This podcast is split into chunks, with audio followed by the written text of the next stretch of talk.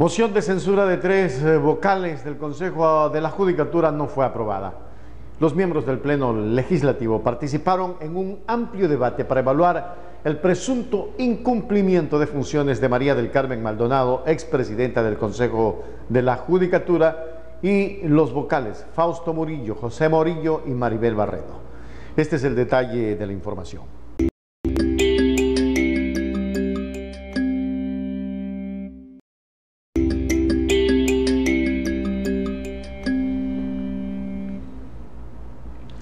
27 asambleístas intervinieron en el debate para exponer sus posturas respecto de las causales del juicio político que tiene relación con la remoción de jueces evaluados, cuya normativa fue declarada inconstitucional incumplimientos en el concurso de méritos y oposición de la Corte Nacional de Justicia, el nombramiento de conjueces temporales, selección de jueces de la Corte Nacional del año 2020, con la modificación de los parámetros para la calificación un día después del inicio de la etapa de méritos y la existencia de jueces en funciones prorrogadas.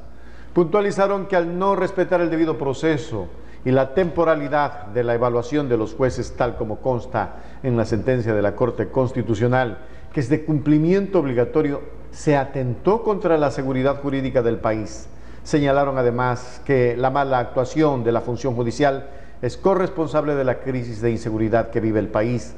advirtieron que a pesar de no ser uno de los motivos de este juicio político, los medios de comunicación han publicado audios y documentos que evidencian que los vocales del Consejo de la Judicatura se encuentran involucrados en actos de tráfico de influencias y la injerencia de otros poderes del Estado en la función judicial y que por ello es necesario reestructurar, reestructurar la institucionalidad de justicia en el Ecuador. Ante esto, los parlamentarios coincidieron en la urgente depuración del sistema de justicia, sin embargo, cuestionaron que se juzgue a los interpelados por motivos que no constaban en la solicitud de juicio político que fue tramitado en la Comisión de Fiscalización.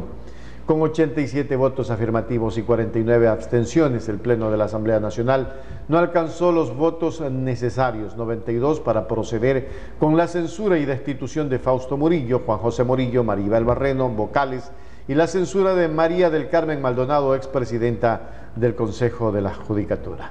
Así quedó esto prácticamente enterrado el día eh, de ayer. Esta noche tendremos a Sofía Spin para conversar más de estos temas.